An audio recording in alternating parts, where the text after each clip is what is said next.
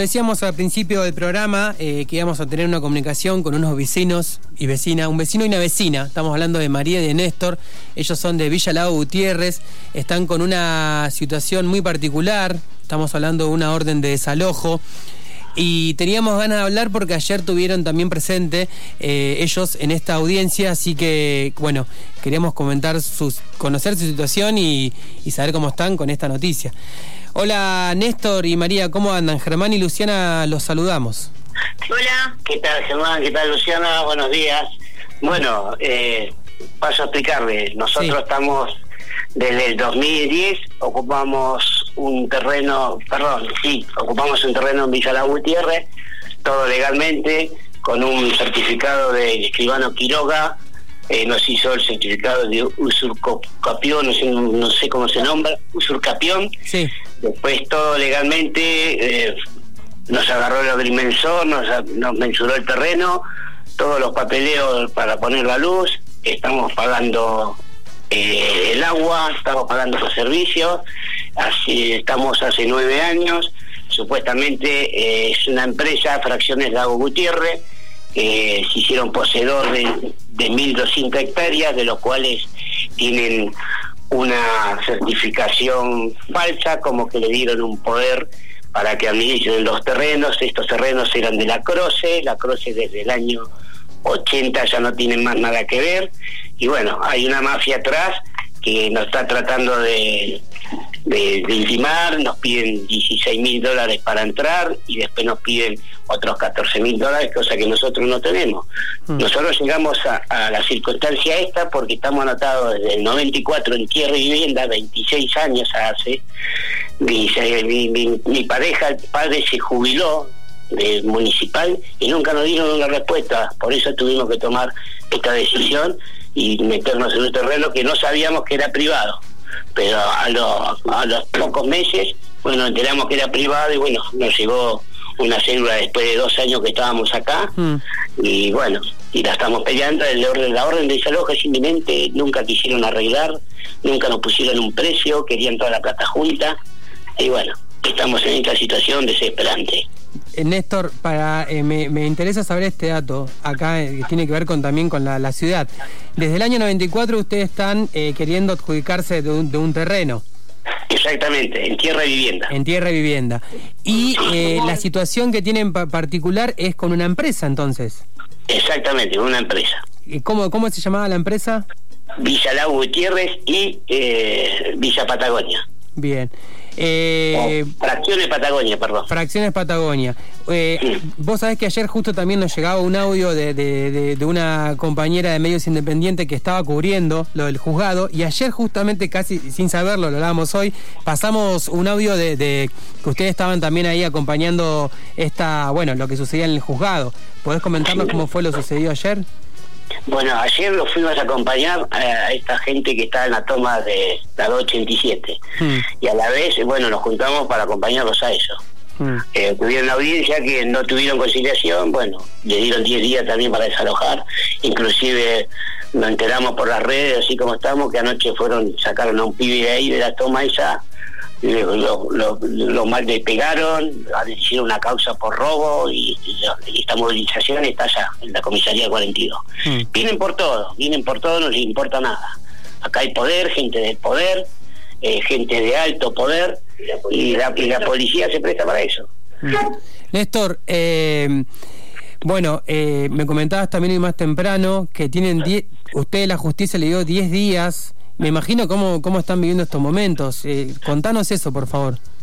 Sí, mira, sí, eh, nos dieron, en realidad nos, nos dieron 15 días. 15 días. El tema, el tema que nosotros acá hicimos la casa material, te paso a explicar por qué hicimos la casa material.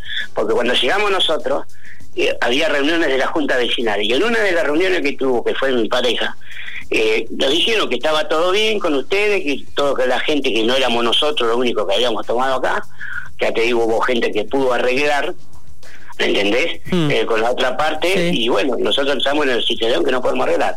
Y en esa reunión que tuvimos, y nos dijeron que no, no, nos damos problemas, que nos apoyaban, pero que sí teníamos que hacer una, una casa, eh, una casa bien, acorde a lo que es el lugar, porque esto está como barrio residencial.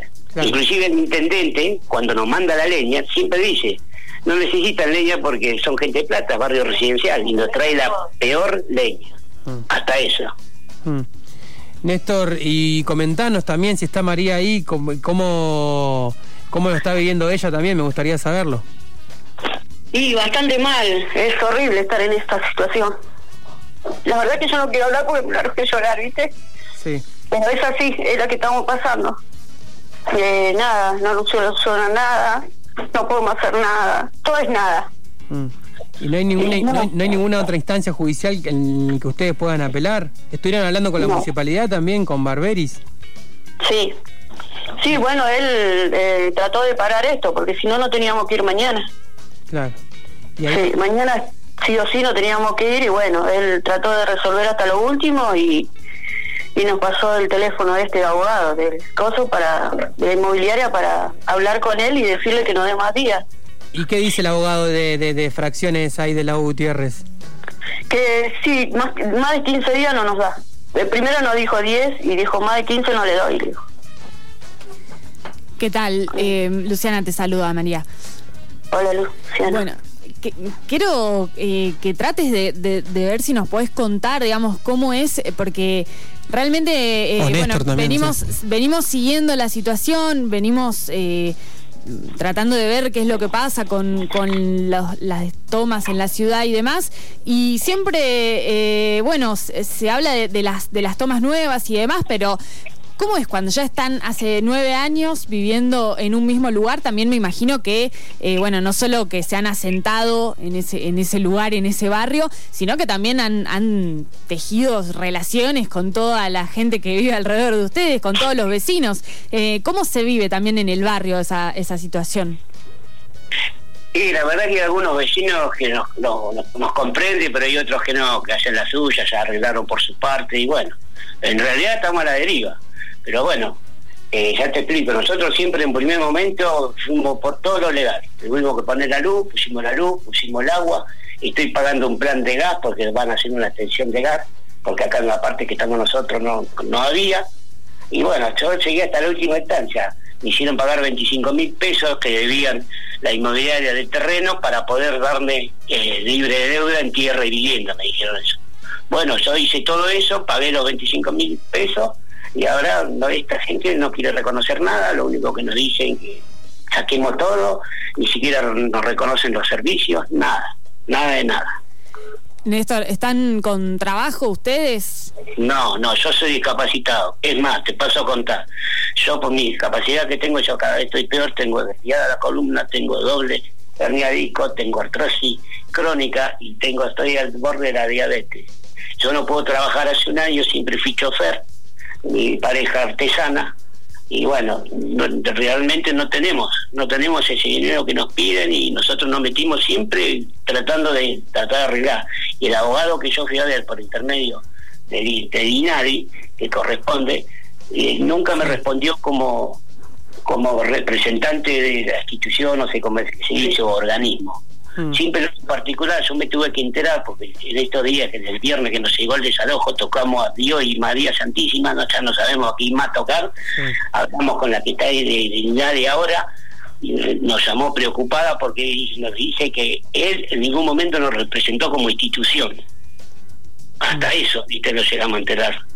Y palo tras palo y palo tras palo, y cada vez no sabemos más qué hacer, sinceramente no sabemos más.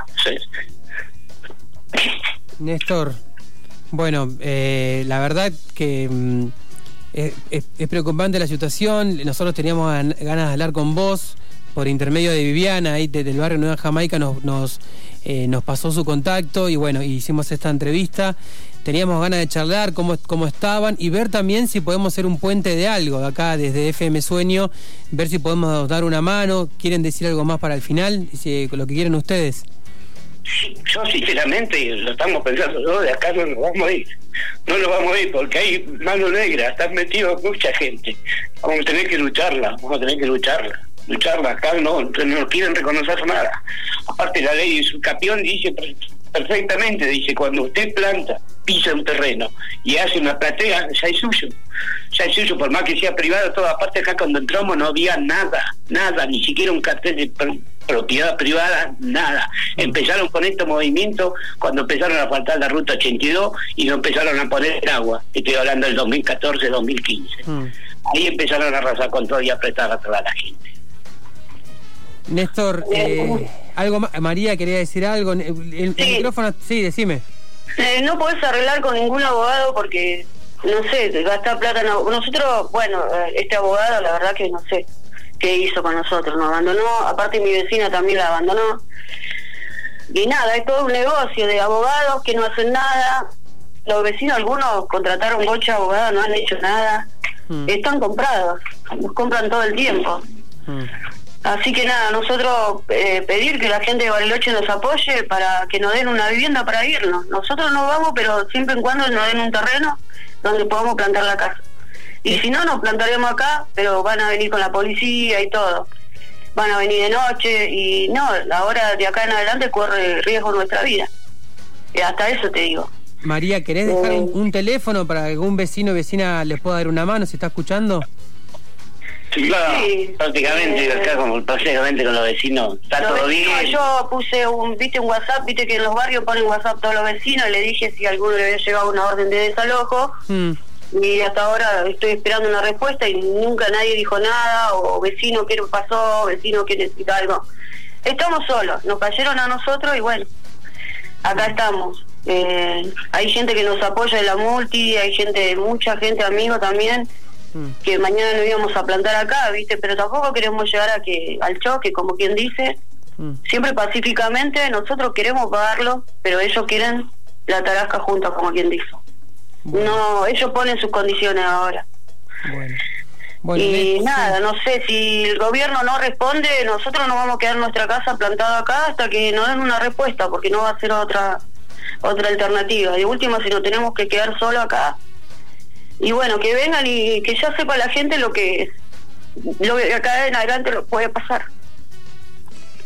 Pero es eh, como es indignante que, que el Estado, viste, no se hace cargo de nada, de nada, de nada. Más con el intendente, porque el intendente también le mandaba mensajes, porque la misma gente que labura ahí me mandó su teléfono, viste. Mm.